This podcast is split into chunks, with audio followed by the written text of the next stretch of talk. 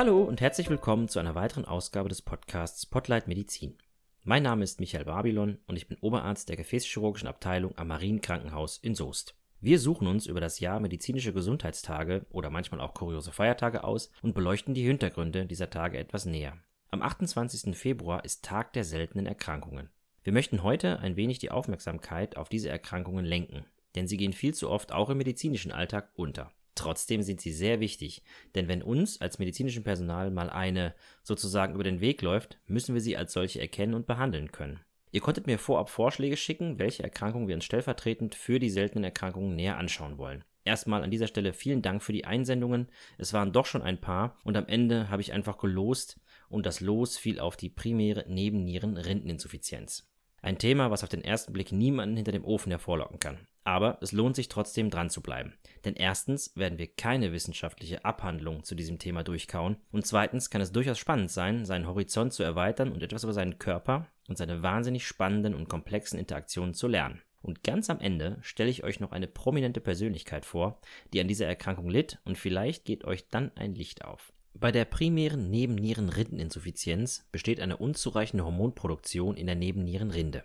Die primäre Form wird auch als Morbus Addison oder Addisonsche Krankheit bezeichnet. Warum? Ganz einfach. Thomas Addison war ein englischer Arzt und hat 1855 als erster die Symptome der Erkrankung beschrieben und korrekt der Nebennierenrinde zugeordnet. Aber halt, wir schalten nochmal einen Gang zurück. Das waren jetzt nämlich viele Begriffe auf einmal. Wir dröseln das mal auf. Manche haben vielleicht noch nie was von der Nebenniere, geschweige denn von ihrer Rinde gehört. Der Begriff Nebenniere ist etwas fantasielos, beschreibt aber die anatomische Lage im Körper sehr gut. Die Nebenniere gibt es wie die Niere meistens zweimal im Körper und jeweils eine sitzt der linken und der rechten Niere obendrauf. Diese Lage ist wie eigentlich alles im Körper kein Zufall, denn sie haben eine enge Verknüpfung zu den Nieren. Die Nebenniere ist eine Hormondrüse und ziemlich klein. Eine wiegt ca. 5 bis 15 Gramm. Man sollte allerdings nicht von der Größe auf die Wichtigkeit schlussfolgern. Die Nebenniere hat einiges auf dem Kasten. Sie wird in Rinde und Mark unterteilt. Heute soll es uns aber nur um die Rinde gehen. Die Rinde der Nebenniere liegt, wie der Name schon sagt, außen und befindet sich um das Mark herum. Die Rinde produziert drei Gruppen von Hormonen. Eine Gruppe kennt ihr bestimmt. Ich spreche von Cortisol, welches auch als Stresshormon bezeichnet wird. Cortisol ist ein ziemlicher Tausendsasser und mischt in vielen Töpfen fleißig mit. Cortisol hat großen Einfluss auf Stoffwechselprozesse und kann Energie in Form von Zucker zur Verfügung stellen. Es beeinflusst den Blutdruck, Appetit, Psyche und die Sexualfunktion. Cortisol hat ebenfalls einen Effekt auf unser Immunsystem und wirkt entzündungshemmend. Aldosteron gehört zur zweiten Hormongruppe.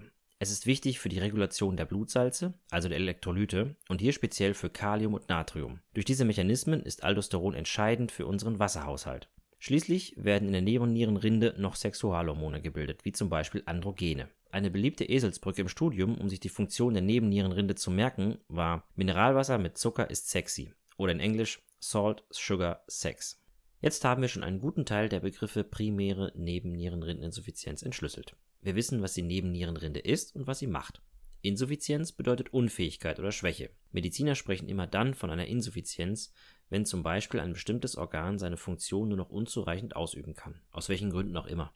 Im Falle der Nebennierenrindeninsuffizienz heißt das, dass die oben beschriebenen Hormone nicht mehr in der erforderlichen Menge produziert werden. Da die Nebennierenrinde viele verschiedene Hormone mit noch viel mehr Funktionen produziert, kann ein Mangel an diesen Hormonen viele unterschiedliche Symptome auslösen. Jetzt gilt es nur noch die Bedeutung des Begriffes primär zu klären.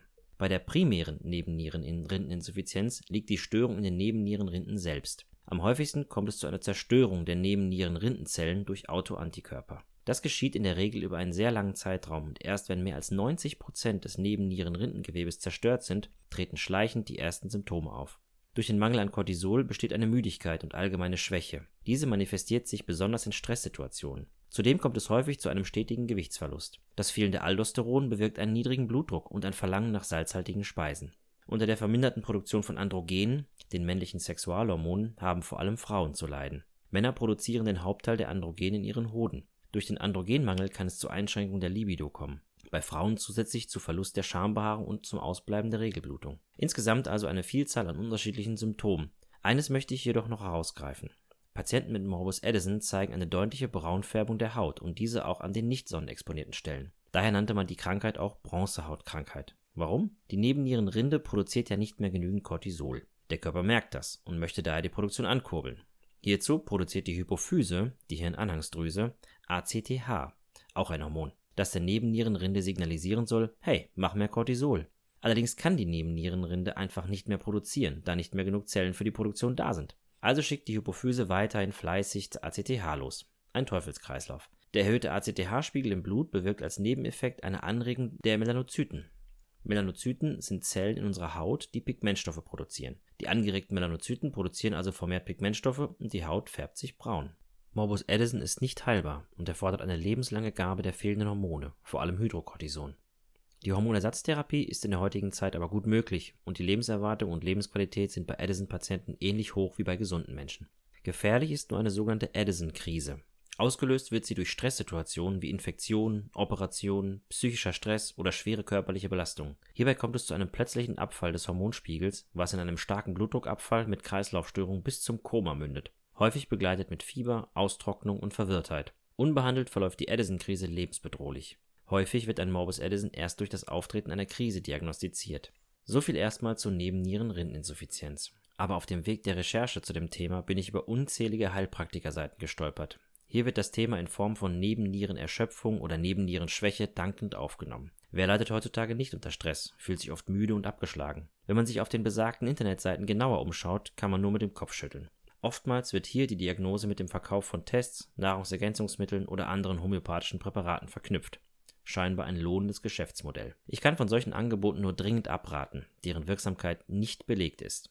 Bei dem Verdacht einer Nebennierenrindeninsuffizienz wendet man sich am besten an die Ärztin oder den Arzt seines Vertrauens. Die Diagnose einer Nebennierenrindeninsuffizienz muss man ernst nehmen. Zu guter Letzt bin ich euch noch eine Antwort auf die Prominentenfrage schuldig.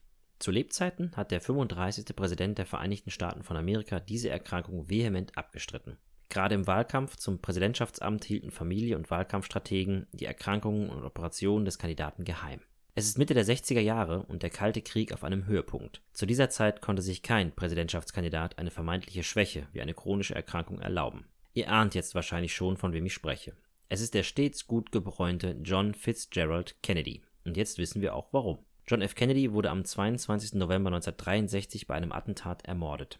Die Umstände des Attentats wie auch die vermeintliche Addison-Erkrankung beschäftigen seit jeher Verschwörungsmystiker und eben auch Medizinhistoriker. Die Ärzte, die die Autopsie durchgeführt hatten, hielten sich vehement an die Schweigepflicht über die Nebennieren von JFK. Im Laufe der Zeit konnten Medizinhistoriker das Rätsel in mühevoller Detektivarbeit allerdings lösen. Kennedy litt an Morbus Addison, dessen sind sich die Ärzte mittlerweile sicher. Einer der Ärzte, die bei der Autopsie zugesehen hatten, äußerte, dass die Nebennieren fast vollständig verschwunden waren. Kennedy bekam kurz vor seinem Tod als letztes Medikament 300 Milligramm Hydrocortison injiziert, die zehnfache Tagesdosis. Doch auch das konnte den Präsidenten nicht mehr retten. Ja, das war es auch schon wieder mit der Episode. Ich hoffe, es hat euch gefallen und ihr konntet etwas mitnehmen. Wenn ja, dann empfehlt uns doch gerne weiter an Verwandte oder Freunde. Den Podcast gibt es auf allen gängigen Podcast-Portalen wie Spotify, Apple oder auch zum Beispiel YouTube. Wenn ihr Kritik üben möchtet oder uns etwas anderes mitteilen möchtet, dann schreibt mir doch bitte an m.babylon.hospitalverbund.de. Bis dahin, bleibt gesund, euer Micha.